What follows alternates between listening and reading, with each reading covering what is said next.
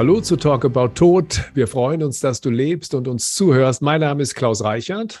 Und ich bin David Roth. Hallo zu einer neuen Folge unseres Podcasts. Der Friedhof lebt. Ein Buch mit diesem Titel weckt natürlich unsere Aufmerksamkeit.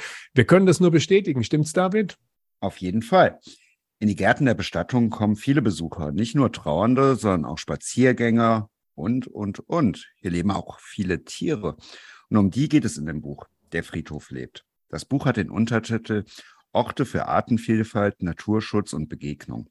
Herzlich willkommen, Sigrid Tenz. Ja, danke schön. Schön, dass ich da sein kann und erzählen kann über das Leben auf dem Friedhof. Wir freuen uns drauf. Sigrid Tinz ist Geoökologin und hat Bücher geschrieben wie Friede den Maulwürfen, selbst ist die Pflanze, enkeltauglich Gärtner, Nahrungsnetze für Artenvielfalt und eben der Friedhof lebt. Ja, wie kam Sie eigentlich auf die Idee, bei Tiere und Pflanzen auf dem Friedhof ein Buch zu schreiben, Frau Tinz? Ja, das wurde ich tatsächlich auch viel gefragt. Der, der Titel Der Friedhof lebt, bei manchen hat das dann so Assoziationen hervorgerufen, ob ich jetzt auch Krimis oder Horrorromane schreiben würde.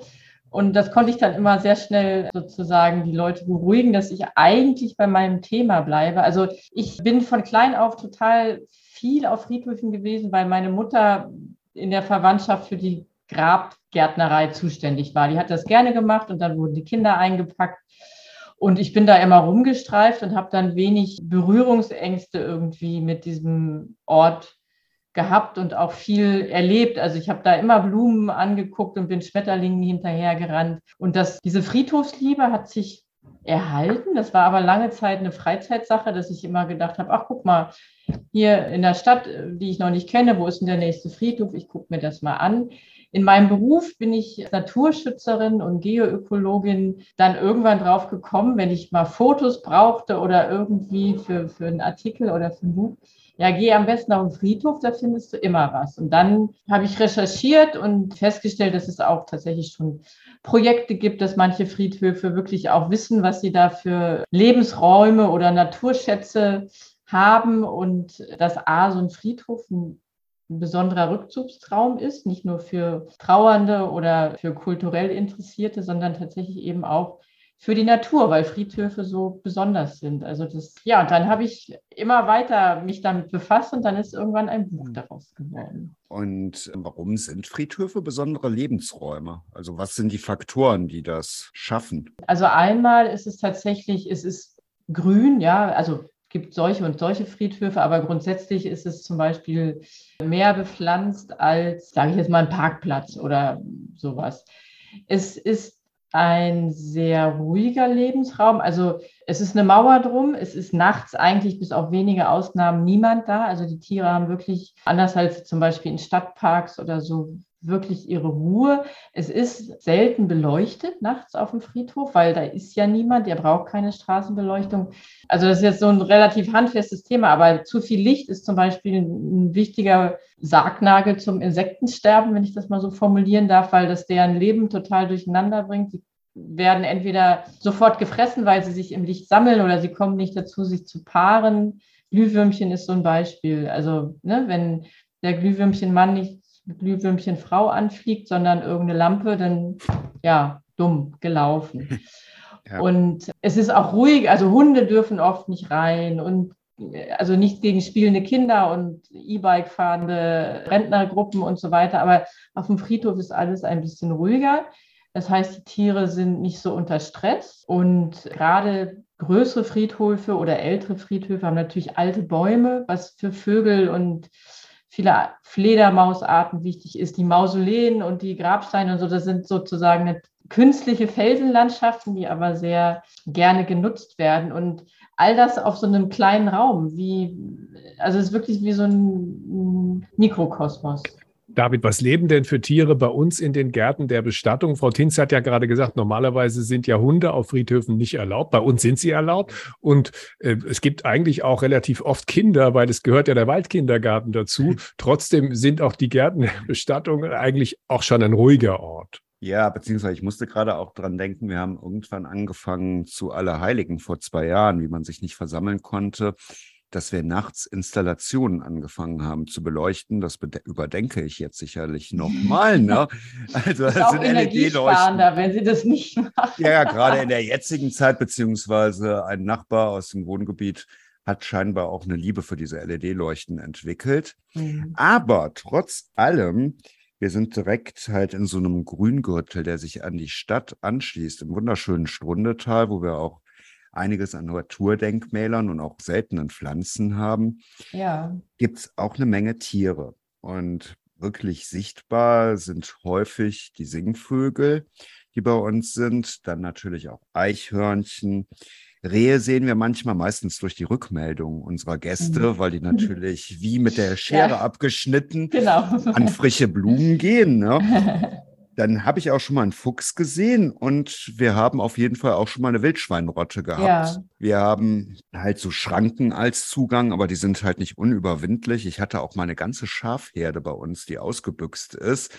Und wir hatten mal so ein Projekt, wir haben vielleicht ein bisschen früh mit Wildblumenwiesen angefangen, also in einem Bereich, der nicht belegt ist. Ja. Und da gibt es ein sehr schönes Video, wie da, also war auch eine seltene Rasse, so 30, 40, die kommen jetzt glücklicherweise nicht jeden Tag. Ne? Ja.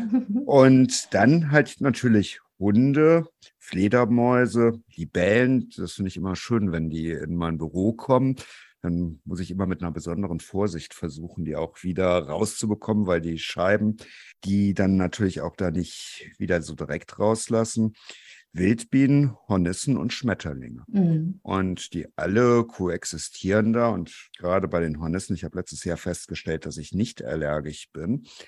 Weil du gestochen ja. worden bist. Ja. Fünfmal, ja. Oh. Und ich dachte auch gar nicht, dass die so große Nester haben. Aber gut, man lernt ja nie ja. aus. Ne? Ja. Aber wenn ich die in Ruhe lasse und nicht zu nah an so ein Nest rankomme, dann ist das alles auch gar kein Thema. Und das ist einfach schön, wenn auch in dieser Hinsicht etwas los ist. Wobei ich schon dazu auch sagen muss, uns geht es gerade darum, wir haben keine Tore, keine Öffnungszeiten, dass das ein Ort ist, wo Menschen auch gerne hingehen. Ne? Absolut. Nein, das, also das ist mir zum Beispiel, also auch sehr wichtig, dass Friedhöfe eben keine Naturschutzgebiete sind, wo man eben sagt, da wird nichts betreten, benutzt, verändert. Mhm. Also jeder, der ja ein Grab pflegt, macht ja irgendwas mit diesem Friedhof. Mhm. Aber gleichzeitig, also ich finde wirklich, dass das so zusammenpasst, dass man, wenn man ja. auch in Trauer ist oder so oder dann und dann Schmetterling sieht, das macht einen jetzt nicht gleich wieder glücklich, aber es hat doch irgendwie, vermittelt einem das Gefühl, dass der Tod und das Leben irgendwie doch zusammen. Genau, dass das so einen Wechsel hat oder einen ewigen Kreislauf. Genau. Irgendwie. Das alles das, was um uns ist, alles das, was mal vor uns war und dass daraus natürlich auch wieder sehr viel erwächst. Und zu Tieren ist es halt so, wir glauben auch ganz aktiv, deshalb erlauben wir auch Hunde gegenüber anderen ja. Friedhöfen, dass Tiere perfekte Trauerbegleiter sind.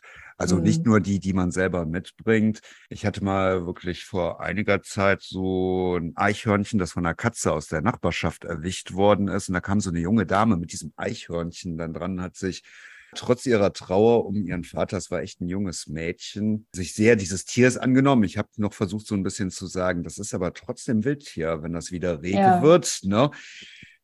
muss man aufpassen. Das hat auch ordentliche Krallen, dass man das, ja, sage ich mal, gegen Tetanus geimpft wahrscheinlich. Ja. Ne?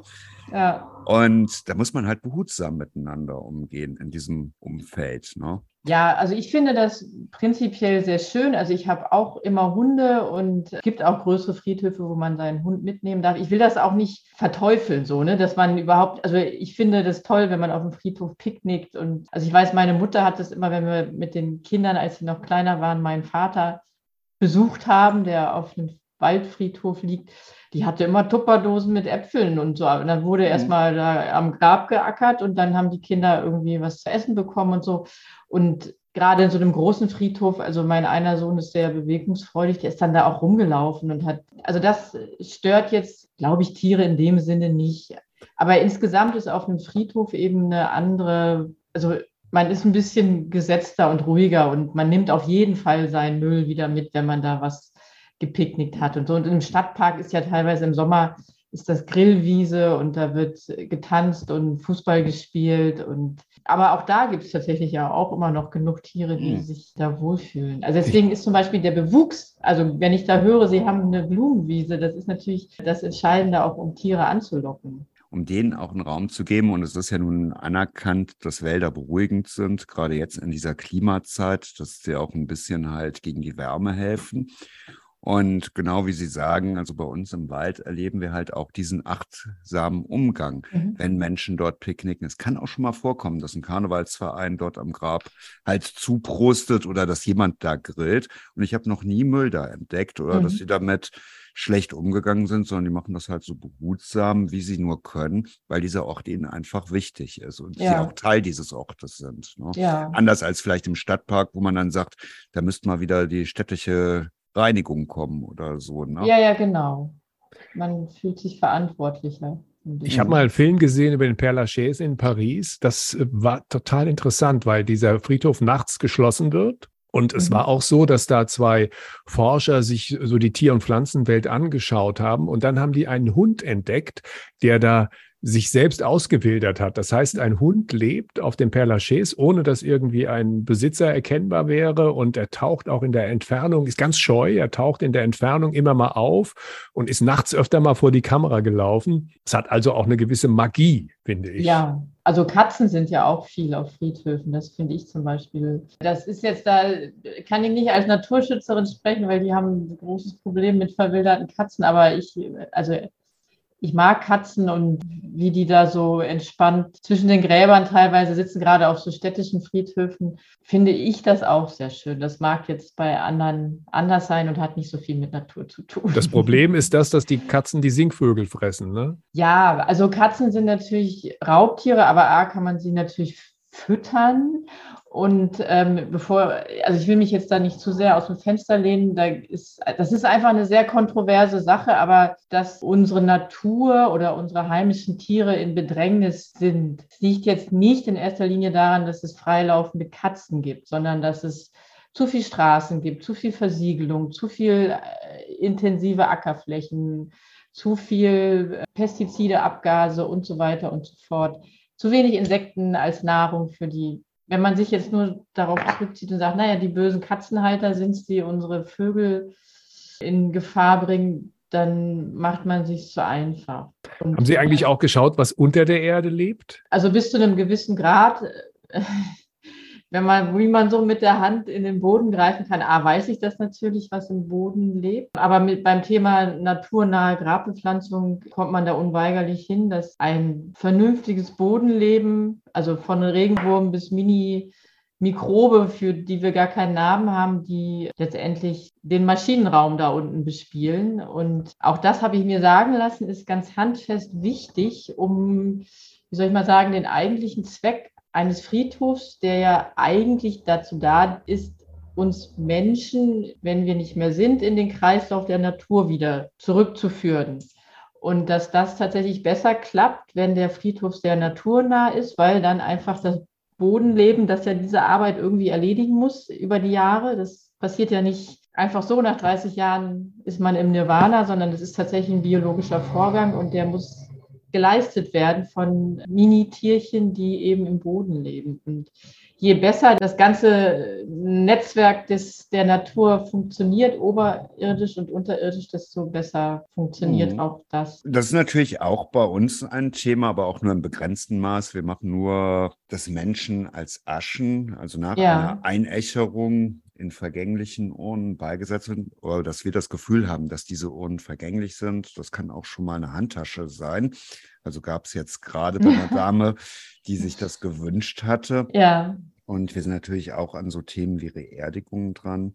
Aber was halten Sie denn von Schottergräbern? Also grundsätzlich halte ich, also ich mag Steine wirklich. Also ich finde, es gibt sehr, sehr, sehr schöne Steine und ein ein Schottergrab ist nicht gleich Schottergrab. Man kann das natürlich auch als Steingrab mit, mit äh, Steingartenpflanzen bepflanzen. Aber ich nehme an, Sie meinen jetzt die so das Pendant zum Schottervorgarten. Genau. Unkrautvlies und. Die gruseligsten Gärten oder genau. Vorgärten. Ich fange mal so an. Also grundsätzlich ist natürlich ein Grab erstmal eine Privatsache und der Mensch, der das anlegt, hat vielleicht einen Grund oder eine Verbindung da, möchte das so als Ort haben, wie das für die Angehörigen gut ist. Also eigentlich Privatsache. Wenn der Friedhof grundsätzlich naturnah mit Blumenwiesen, alten Bäumen und so weiter und so fort, dann fällt das einzelne Grab nicht so ins Gewicht. Wenn jetzt alle Gräber nur so be bepflanzt, sage ich schon, be bestückt sind, dann ist das einfach total schade, weil damit wieder eine Fläche verschwindet, die Insektennahrung hätte bieten können und so weiter. Ich mhm.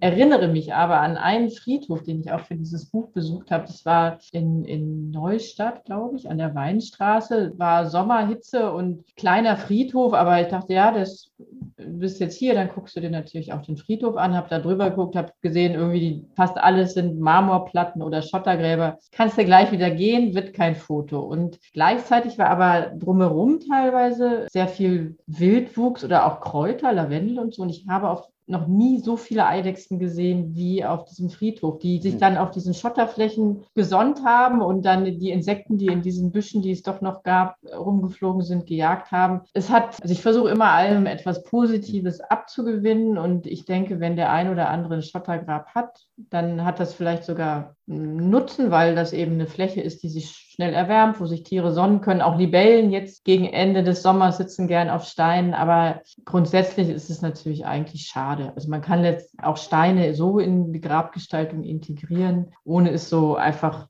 als tote Fläche zu haben. Es geht ja immer so ein bisschen um die Grabpflege und auch an einem Ort wie unserem, der prinzipiell pflegefrei ist, aber wo man mitgestalten kann. Es ist natürlich auch für uns ganz interessant, auch wenn wir ausdrücklich eigentlich darüber sprechen, wie viele Menschen dann ihre Fläche vielleicht auch zur Markierung, um zu zeigen, was ihre Fläche ist, ohne dass man dauernd hinkommen muss, das dann machen. Ne? Aber das ist auch bei uns so ein ewiger Kreislauf durch den Biologen, der uns begleitet, sehen wir das dann manchmal auch als Biotop oder so und eine etwas höhere Diversität, aber im Wald merkt man es schon etwas stärker als Fremdkörper, muss ich dazu sagen. Also wir können das aushalten bis zu einem gewissen ja. Grad. Aber das ist natürlich vielleicht dann auch die Vorstellung, mit der man an so einen Ort kommt und auch der Gedanke, wie präsentiere ich mich Dritten, die diese Stelle sehen. Und da ist es halt auf den regulären Friedhöfen halt sehr häufig, dass man da dann seine Folien und Planen in dieses Grab hineinlegt und das dann alles schottert oder mit Kieseln mhm. auslegt. Das wäre so gesehen bei uns nicht nötig. Ich glaube, der Wald ist auch so sehr schön. Ne? Kann man denn durch die richtige Pflanzenauswahl die Biodiversität fördern? Und was sind denn die richtigen Pflanzen für einen Friedhof? Also man kann das auf jeden Fall. Also äh, ich habe mir für das Buch tatsächlich, es gibt ja auch so Listen mit Friedhofspflanzen. Was sind irgendwelche symbolischen Pflanzen oder was hat man früher aus welchen Gründen genommen, weil es die Marienpflanze ist und so weiter. Also diese kirchlichen oder spirituellen Pflanzen. Da habe ich mir tatsächlich mal zwei, drei Bücher angeguckt und dann habe ich einfach meine Listen, die ich so habe, ökologisch hochwertige Bepflanzung und habe festgestellt, oh, da ist aber einiges, was sich überschneidet. Also das sind zum Beispiel die ganzen Kräuter, also Lavendel, Minze, Thymian, alles, was so nicht direkt immer grün ist, aber doch vielfach. Das sieht auch schön aus, wenn es verblüht ist. Es ist relativ pflegeleicht. Oder auch Efeu, das ist ja so eigentlich auch eine typische Friedhofspflanze. Wenn man die als anstatt einen anderen Bodendecker nimmt, dann hat man da wirklich ein kleines Biotop geschaffen, weil Efeu ist wirklich eine sehr wertvolle Pflanze, weil sie jetzt zum Beispiel blüht, wenn sie denn blüht, also zu einer Zeit, wo es nicht mehr viel gibt. Und dann kann man, glaube ich, wirklich einen guten Kom Also ich habe letztens tatsächlich ein Grab gesehen, wo Zucchini und Grünkohl angepflanzt war auf dem Friedhof in Braunschweig. Also das wird da geduldet tatsächlich oder es ist Sehr noch niemandem aufgefallen. Und es gibt auch immer wieder äh, Gräber, wo einfach Disteln oder Wildblumen wachsen, die dann sehr beliebt sind bei den Insekten natürlich. Aber es muss nicht sein. Also es muss nicht entweder so rot, wenn ich jetzt mal diesen Begriff verwende, wie mit Steinen oder dieser typische Friedhofslook, einmal Heide, einmal Eisbegonien und im Frühling kommen dann wahrscheinlich Stiefmütterchen, sondern es gibt wirklich schöne, pflegeleichte, auch nicht irgendwie ausufernde heimische Pflanzen, das Grab schön machen und die Insekten finden es gut und die Nachbarn beschweren sich auch nicht. Das ist, das ist ja oft der Grund, dass man Angst hat, was, was sagen denn die anderen, wenn ich es so mache. Also da gibt es wirklich gute Kompromisse. Das ist manchmal ein bisschen, das war jetzt zum Beispiel ähm, auf dem Friedhof, wo ich die Lesung hatte, die haben ja solche Gräber bepflanzt, dass man auch wirklich sehen kann, welche Pflanzen das sind. Man kann da einen Flyer mitnehmen und dann geht man in den Gartenladen, sagt, hier, diese will ich auch auf meinem Grab haben und es war wirklich zu sehen, auch jetzt nach dieser Trockenheit. Auf diesen Gräbern waren Blüten, die waren nicht verdorrt und es waren Insekten unterwegs, während andere ja dann nach so einem Sommer wie jetzt dann doch auch sehr mitgenommen aussehen. Hm. Ich finde es ja schon schön, wenn auch Nutzpflanzen, so wie Sie das gerade gesagt haben, ja. und Früchte tragen auf so einem Friedhof sind. Nun erlebe ich aber auch, dass da sehr viele Friedhöfe irgendwie dagegen sind. Also ich kenne im Autal ein Friedhof mit Weinstöcken, wo sobald genau, die ja. blühen, werden die Blüten abgeknipst aus der Angst davor, dass dort Trauben und ein Wein entstehen könnten. Warum das? Weil das dann ja, wollte ich eigentlich so ein bisschen auch gerade Sie fragen. Ja, also, okay. ich persönlich finde das auch leider ein bisschen nihilistisch und denke, dass ein Friedhof durchaus in diesem Gedanken von Werden und Vergehen und Wiederwerden, was da rauskommt, durchaus ein Ort sein kann, der das auch schaffen kann. Und ich persönlich glaube da an vielleicht eine etwas zu strenge Vorstellung von Pietät oder wie man mit so einem Ort umgeht. Aber das ist natürlich aus meinem Blickwinkel so ein bisschen lebensfeindlich. Ist Ihnen das auch schon begegnet? Denn wie gesagt, der Friedhof, den Sie gerade schildern, das hört man relativ selten, der auch so offen ist dafür. Ja, also ich weiß tatsächlich von einigen Friedhöfen, die Streuobstwiesen als Baumgräber anbieten. Das finde ich zum Beispiel, also da möchte ich bestattet werden unter irgendeinem so blühenden Apfelbaum. Oder ich glaube, früher ist man mit dem Gedicht von Herrn Ribbeck aus Ribbeck im Havelland gequält worden, mit dem Birnbaum. Aber ich finde das wirklich schön. Also das Gedicht auch und auch diesen Gedanken und gleichzeitig als Ökologin den Gedanken, dass möglicherweise so diese Streuobstwiesen erhalten bleiben können, dass man dann mit seiner Grabnutzungsgebühr die Pflege bezahlt, weil das ist ja einfach nicht wirtschaftlich, da Obst mhm. zu, zu ernten. Und das ist ja letztendlich, hm, also da wird, glaube ich, nicht die, die Blüte abgeknipst. Das ist ja das, was man möchte. Aber ich habe auch tatsächlich mit einigen, die mir dann darüber, das ist mir jetzt eingefallen mit dem Wein, dass man sich vielleicht fürchtet, dass das jemand ist. Also, mhm. weil man ja auch manchmal sagt, dass gerade kranke Menschen sind ja nun auch, bringen ja auch Schadstoffe in, diesen, in den Boden vielleicht. Andererseits aber als Biologin würden Sie das unterstützen oder vermuten? Ich sag mal, die meisten Menschen sind ja nicht unbedingt, sag ich mal, so belastet, dass man sie in Niedersachsen irgendwie weit tief in den Salzstock lagern muss. Ich wollte gerade sagen, also die liegen ja in der Erde und dann geht das auch ins Grundwasser. Dann würde ich das, also wenn das so wäre, dann müsste man sich vielleicht nochmal ganz genau drüber unterhalten. Aber alles Biologische kann ja eigentlich nicht da sein. Also wenn man jetzt nee. diese überbordende Angst, sag ich mal, vor Ebola oder Nein, also dass da die, dass, dass dann, was weiß ich, da ist jemand gestorben an einer Infektionskrankheit und ich pflück den Apfel und habe dann auch, also das sowieso nicht. Es geht wirklich eher um Chemotherapie, was man so an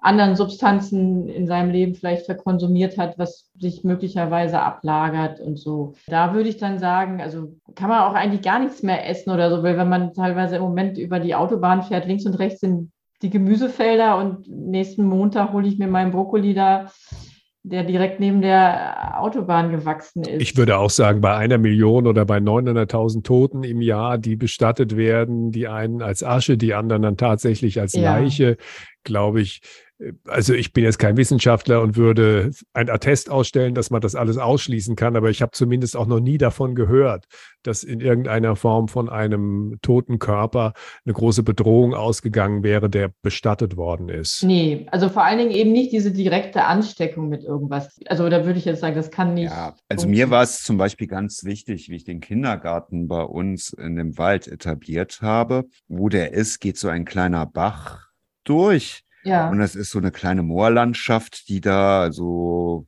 das versandet so ein bisschen. Und mir war zum Beispiel ganz wichtig, bei der Errichtung dieses Kindergartens zu schauen, dass dieses Wasser untersucht wird. Ne? Ja.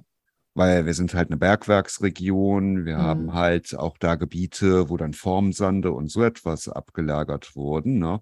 Und dass das gerade nicht von so etwas betroffen ist, da hätte ich dann nie gewollt, dass da Kinder mit auch nur, die werden automatisch da dran gehen. Ich sehe die da ab und zu spielen. Ja, natürlich. Wasser und genauso auch, sag ich mal, wenn die bei uns auf den Friedhof kommen, da zum Kräutergarten gehen oder sich das alles anschauen, wie Menschen unterschiedlich ihre Gräber behandeln. Nun sind wir halt kein Friedhof, wo Körper bisher beigesetzt werden. Aber auf der anderen Seite glaube ich, dass es wohl kaum einen Flecken auf diesem Planeten geben wird, wo nicht ein Lebewesen irgendwann mal gestorben ist genau. und durch seinen Tod vielleicht auch wieder neues Leben hat da entstehen lassen. Ja, Stelle, absolut. Ne? Also das letztendlich ist das Nährstoffrecycling. Also ohne das hm. Funktioniert es nicht. Also ob da jetzt Laub, ne, alles geht wieder in den Kreislauf der Natur, aber alles andere muss auch wieder zurück irgendwie. Und ich denke schon, dass wir mit unserer heutigen Lebensweise nicht unbedingt viel gesunde Stoffe in die Umwelt entlassen, aber das jetzt als großes Problem zu sehen, während alles andere ja letztendlich passiert und gemacht wird und jeder fährt Auto und pustet Sachen in die Luft. Also da würde ich jetzt auch bei Weintrauben, die auf dem Grab wachsen, wirklich ja. überhaupt keine Bedenken haben, wenn man sich die mitnimmt und denkt, das ist von Opas Grab und wir essen heute Abend ein paar Weintrauben von ihm. Das finde ich persönlich eine total schöne Vorstellung. David, wir arbeiten an einer neuen Form der Bestattung, der Reerdigung. Was genau ist das? Oh ja, bin ich neugierig. Bei der Reerdigung handelt es sich eigentlich um eine Alternative zur Feuerbestattung, wo ein Verstorbener halt keinen Sarg braucht, sondern in ein Kokon aus Metall zusammen mit Stroh und Blumen gelegt wird.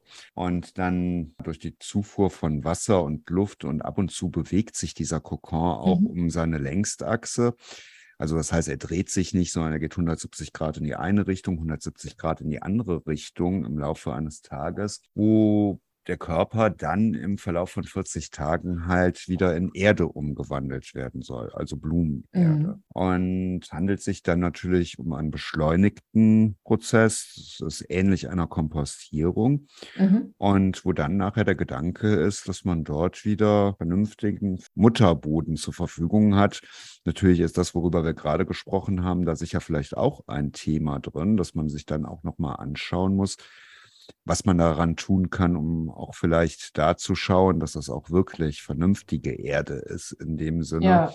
Nur ich glaube, bei den meisten Menschen, die müssen ja auch irgendwie damit leben, wird sich die Schadstoffbelastung wahrscheinlich in deutlichen Grenzen halten. Beziehungsweise wenn dann halt so ein Zeitraum, ich kenne das von den Therapien meines Vaters, der hat so eine Sirtbehandlung mitgemacht, wo mhm. halt nuklear geladene Teilchen in seinen Körper ja. injiziert wurden.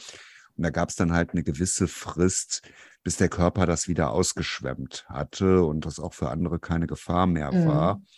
Dass man dann halt schaut oder natürlich auch, wenn man diese massiven Gifte einer Chemotherapie, die ja gerade dafür gedacht sind, dann auch Tumore zu schädigen und ja, die ja. leider so aggressiv sein müssen, ja. dass man schaut, wie man damit umgeht. Aber für mich hört sich das erstmal nach einem sehr sanften Weg an, der halt kein Gas benötigt, der mhm. Nicht CO2 in dieser massiven Form, denke ich, freisetzt. Ne? Und der vielleicht einfach auch ein bisschen einen Beitrag leistet in der heutigen Zeit. Genau, also letztendlich in der Asche, also, also irgendwo ist dieser Mensch ja da und muss sozusagen in die andere Welt, auch vom Körper her. Und auch, auch eine Asche wird ja nicht schadstofffrei sein, wenn vorher der Körper nicht schadstofffrei genau, ist. Genau, wobei da ist das eigentlich genau wie in der Industrie. Die haben natürlich auch sehr starke Vorgaben, wie das mit Filtern und Ähnlichem aussieht. Ne? Genau, und aber dann sind noch Rückstände im Zweifel. Diese genau. Asche wird auch bestattet und landet in der Erde. Vielleicht muss man dann nicht unbedingt diese Reerdigungserde als fürs Hochbeet für die Tomaten verwenden, aber einfach als Erde. Ich glaube, es ist schon mal auf einem guten Weg der ja. Umwandlung dann vielleicht. Also es wird genau. sicherlich nicht schlechter oder schlimmer, als wie es ohnehin ist. Ne? genau, das Und es wird den Fußabdruck ein bisschen verringern. Ne? Also ja. ich glaube, dass diese Erde wird doch bestattet dann, die entsteht. Ne? Die wird auf einem Friedhof bestattet, alternativ zu dieser sehr massiven Erdbewegung, die jetzt bei einer normalen ja. Beerdigung notwendig ist. Und so, dass natürlich jetzt auch keine zusätzlichen Stoffe wie Lacke, Metalle, Holz genau. in den Boden gegeben werden. Also ja. vom Grundsatz her, denke ich, ist das sicherlich schon mal ein guter Weg, bis wir was ganz Perfektes gefunden haben. Dafür ja, brauchen wir vielleicht noch so ein paar ganz perfekt Momente, ne? Wenn to perfect, ne? Also wahrscheinlich, ich meine, das ist ein bisschen pietätslos, aber dann müsste man sich eben anschauen, wie sonst tote Lebewesen sozusagen, wie mit denen verfahren wird in der mhm. Natur. Mhm. Die bleiben halt einfach irgendwo liegen und werden dann, das ist vielleicht nicht unbedingt das, was man sich für. Wenn ich so ein bisschen an Victoria Island denke und die Bräuche, die ersten Bewohner dort hatten, die First Nations, die gehen ja diesen Weg, dass sie halt oberirdisch auf so einem kleinen Holzpodest sich zur Ruhe betten, teilweise auch lebendig diesen Weg schon suchen und sich dann mhm. natürlich den Elementen, aber auch natürlich der Flora und Fauna der Fauna heimstellen. Ne? Und ja. das ist natürlich auch ein Weg. Ja, ich glaube, das ist nicht unbedingt was für uns, aber ich werde ab und zu darauf angesprochen. Haben Sie schon mal darüber nachgedacht, wie Sie bestattet werden wollen? Sie haben ja schon angedeutet, unter einem Apfel oder unter einem Birnbaum. Genau, also ich habe lange Zeit irgendwie gedacht, also Feuerbestattung auf jeden Fall, weil ich bin, ich friere mein Leben lang und ich wirklich da, wenn ich nur vorstelle, wenn ich tot bin, dann liege ich da in der kalten Erde, das ist einmal warm und dann äh, ist natürlich irgendwie sehr äh, albern eigentlich der Gedanke. Und über die Beschäftigung jetzt mit dem Thema, ich weiß nicht, ob Feuerbestattung das ökologischste ist oder eben eine, also jetzt tatsächlich so eine Erdbestattung ohne Sarg und viel Gebuddel ist sicherlich was. Es wird auch warm, habe ich gehört, während dieses Prozesses. Genau, wenn es so eine Art Schnellkompostierung ist, dann wird es auch, das könnte ich mir zum Beispiel gut vorstellen. Und äh, dann habe ich auch eine lange Zeit gedacht, naja, ich bin halt so ein Naturfreak, dann nehme ich halt einen Friedwald und bin aber ehrlich gesagt auch in der Beschäftigung jetzt mit dem Buch und über diese vielen schönen Möglichkeiten, die es innerhalb äh, so einer Friedhofs so einem Friedhofsareal gibt, eigentlich davon ab, mhm. dass ich mich irgendwo im Wald beerdigen lassen möchte. Ich möchte auf einen Friedhof, weil für mich ist tatsächlich so, auch wenn es jetzt kein, Sie haben das gesagt, bei Ihnen gibt es keine Tore oder Mauern oder so, aber man, man merkt ja irgendwie, dass man an einem anderen Ort ist als im normalen Umland. Und dieses mhm. Gefühl, also gerade wenn man, also für mich gerade wenn man durch so ein Friedhofstor tritt, auch jetzt im Urlaub, das war immer irgendwie, wir sind in dieser Hektik, Stau und Hotel suchen und so weiter. Und dann habe ich gesagt, so, und wir müssen jetzt als allererstes gehen wir hier auf den Friedhof und es war oh, so, man geht da durch und es ist irgendwie eine, ja, eine andere Atmosphäre und die, finde ich, wird eben ein bisschen dadurch erzeugt, dass so viele Menschen auf einem Ort ihr ewiges Leben verbringen gemeinsam und nicht einfach irgendwo im Wald, wo man nichts davon spürt. Der Wald hat so schon eine besondere Atmosphäre und ich möchte auf einem Friedhof mit einer Streuobstwiese, genau, und haben Sie sich auch schon, das fragen wir jeden unserer Gäste in unserem Podcast, einen Gedanken gemacht, was das Lied wäre, was Ihnen sehr wichtig wäre? Genau. Am Abschied. Nee, habe ich tatsächlich noch nicht. Bin nicht so ein musikalischer Mensch oder habe nicht so ein bestimmtes. Also mein, mein Mann würde sagen, The Death is not the end. Das muss auf jeden Fall gespielt werden. Das ist, äh, das ist ganz wichtig für ihn. Und da würde ich dann denken, dann möchte ich, dass für die Hinterbliebenen, wie man so schön sagt, eine schöne Feier wird. Also dann sollen die sich das überlegen, was sie gerne hören möchten, wo sie selber was damit verbinden. Das würde ich denen aufhalsen, das auszusuchen. Das ist auch schön. Ungefähr so sehe ich das auch. Herzlichen Dank, Sigrid Tinz. Ja, ja danke schön. Den Link zur Website von Frau Tinz, krautundbücher.de, findet ihr in den Show Notes. Und äh, falls ihr uns über Spotify oder iTunes hört, dann lasst gerne ein paar Likes da. Das war's für heute. Schön am Leben bleiben und bis bald. Wiederschauen. Tschüss. Tschüss.